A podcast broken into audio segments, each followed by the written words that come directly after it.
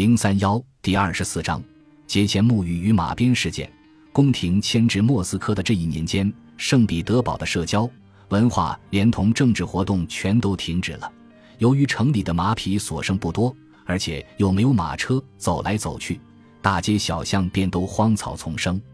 其实，彼得大帝选定在波罗的海岸建立新国都，主要是出于国家的需要，而非居民们自己的选择。彼得大帝的女儿习惯在莫斯科暂居一年，一旦回到莫斯科，所有的世袭贵族们就都不愿离去了。他们的先祖世代生活在莫斯科，他们自己也十分珍爱自己在旧都里的宫殿和家园。随着北方逐渐成为一片沼泽，重返新都的时候也就来到了。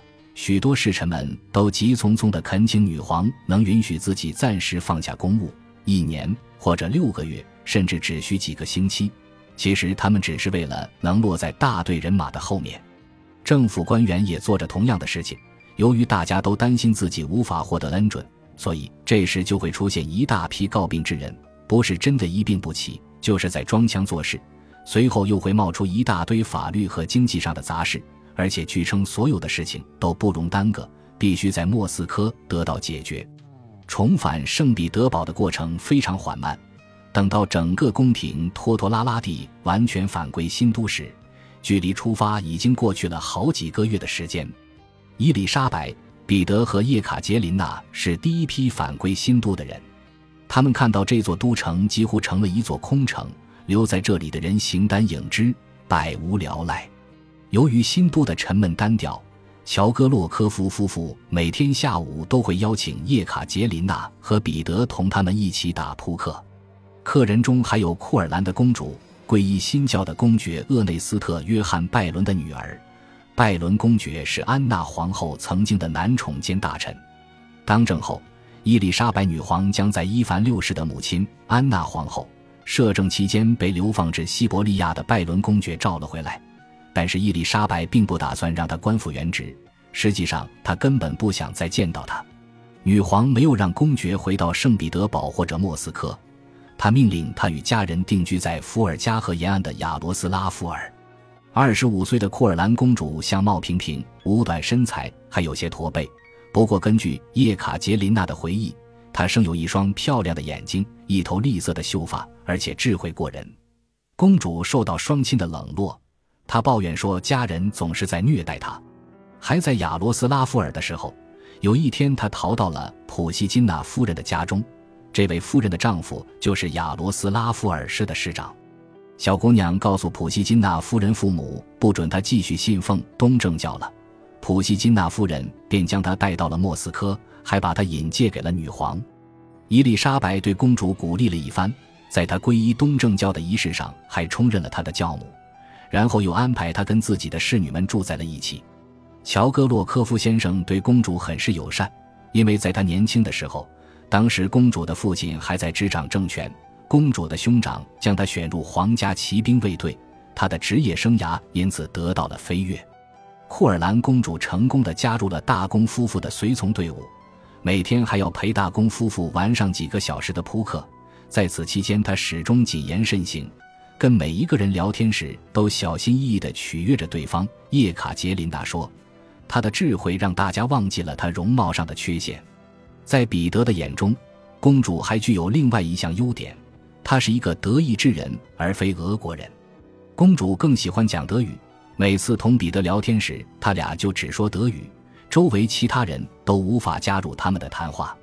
这样一来，他对彼得的吸引力就更强烈了。渐渐的，彼得对他也就生出了特别的兴趣。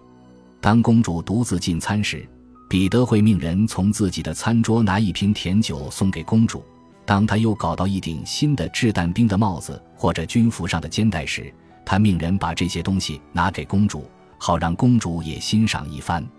彼得对自己的举动毫不掩饰，但叶卡捷琳娜曾说过：“库尔兰公主对我的态度无可指摘，她片刻都不曾忘记过自己的身份。”她同彼得的交往也就得以维持了。一七五零年的春天，天气异乎寻常的温和。三月十七日这天，彼得、叶卡捷琳娜和侍从们，现在这支队伍中多了一位库尔兰公主，一道前往黄村。天气热得让积雪都融化了，一路上马车扬起一团团的烟尘。在充满田园风光的黄村，大公一行人在白天骑马打猎，到晚上就玩着扑克。彼得公开地表露着自己对库尔兰公主的兴趣，形影不离地黏着她。看着这种关系当着自己的面愈演愈烈，叶卡捷琳娜的虚荣心终于受到了刺激。尽管先前她没有生出妒意，这样做不仅有失身份，而且也是突然的。可是到了这种地步，她也承认自己很不喜欢看到一个身体畸形的小东西比我更能讨得别人的欢心，而我则因此受到了怠慢。一天晚上，她再也无法克制自己的情绪了，借口头疼离开宴席。回到自己的房间，在寝室里目睹过彼得所作所为的维拉迪斯拉娃夫人告诉我，这个小罗锅竟然比我更受宠。对此，所有的人都感到震惊和厌恶。叶卡捷琳娜噙着泪水说：“我能怎么办？”维拉迪斯拉娃夫人对彼得在女人方面低俗的品味，以及他对叶卡捷琳娜的态度批判了一番。尽管这段言辞激烈的指摘都是为了劝慰叶卡捷琳娜，但是在听到夫人的这番话之后，叶卡捷琳娜却失声痛哭了起来。哭了一会儿，她就睡去了。就在这时，彼得回来了，他叫醒了叶卡捷琳娜，对她赞美了一通自己那位新宠。叶卡捷琳娜一心只想躲开彼得这通含含糊糊的长篇大论，于是她装作自己又睡着了，彼得却吼叫了起来。叶卡捷琳娜不情愿的样子，让他握起拳头，狠狠地倒了他两拳，然后才在他身边躺了下来，背对着他进入了梦乡。第二天早上，想起自己在前一天夜里的举动，彼得感到有些羞愧，所以就没有提起此事。为了避免更大的麻烦，叶卡捷琳娜便也对此闭口不谈。临近四旬节的时候，彼得与乔戈洛科娃夫人因为沐浴的问题发生了一场冲突。根据俄国传统，在四旬节的头一个星期里，虔诚的信徒为了即将到来的圣餐仪式，必须进行沐浴。绝大部分俄国人都接受男女同浴的习俗，也就是说，在公共浴室里，男人和女人赤身裸体的同处一室。叶卡捷琳娜在乔戈洛科娃夫妇家做好了沐浴的准备。前一天晚上，乔戈洛科娃夫人赶来对彼得说：“如果他也参加沐浴的话，那么女皇一定会感到欣喜的。”彼得厌恶俄国的所有传统习俗，尤其是沐浴这一项。他拒绝了乔戈洛科娃夫人的建议，说自己此前从未和女人一起洗过澡，况且在他看来，这只是毫无意义而又可笑的仪式。乔戈洛科娃夫人说，彼得这样做就是在抗旨不遵。彼得说自己洗不洗澡跟自己对女皇陛下的敬意毫不相干。他不明白乔戈洛科娃夫人怎么会有胆量对他说出这种话。还说别人不该强求他做自己厌恶而且有损他的健康的事情。乔戈洛克娃夫人回嘴说：“对于他的抗命，女皇会让他受到惩罚的。”听到这句话，彼得的火气就更大了。他说：“我倒想看看他要拿我怎么办。我可不再是个毛孩子了。”乔戈洛克娃夫人威胁彼得说：“女皇会把他送到要塞去。”彼得问女总管：“这么说，究竟是不是只是打着女皇的幌子而已？”随即，他大步流星地在房间里走来走去，说自己绝不相信一位赫尔斯泰因的公爵、一位皇太子会蒙受如此的奇耻大辱。如果女皇对他不满意，那他只需放了他，让他回到自己的祖国去。乔戈洛科娃夫人也继续嚷嚷着，他们两个人你来我往地辱骂着对方，两个人都失去了理智。叶卡捷琳娜说：“最后，乔戈洛克娃夫人离去了。”走之前还宣称自己这就去将这番对话一五一十的禀告给女皇。大公夫妇不知道接下来还会出现什么状况。不过，当乔戈洛科娃夫人再次出现在他们面前时，话题彻底转变了。女总管说，由于他俩未能恪守夫妇本分，至今未能产下一男半女，原本已经原谅他们的女皇又对他们心生不满。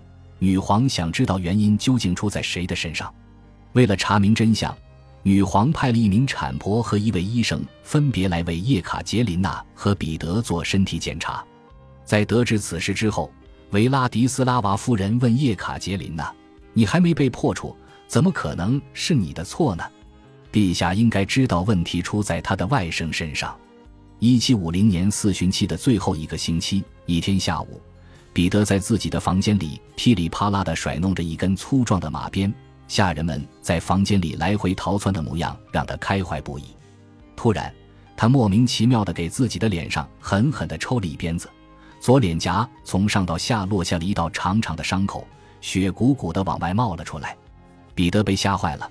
他担心这张鲜血淋漓的脸会让自己没法在复活节当天亮相于公众面前，而且一旦女皇得知这其中的来龙去脉，那他必定会受到惩罚。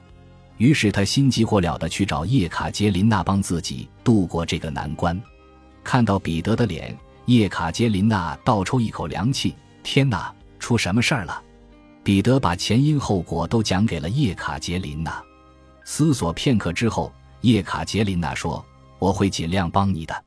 首先，回你自己的房间去，尽量不要让别人看到你的脸。一准备好需要的东西，我就会立即赶过去。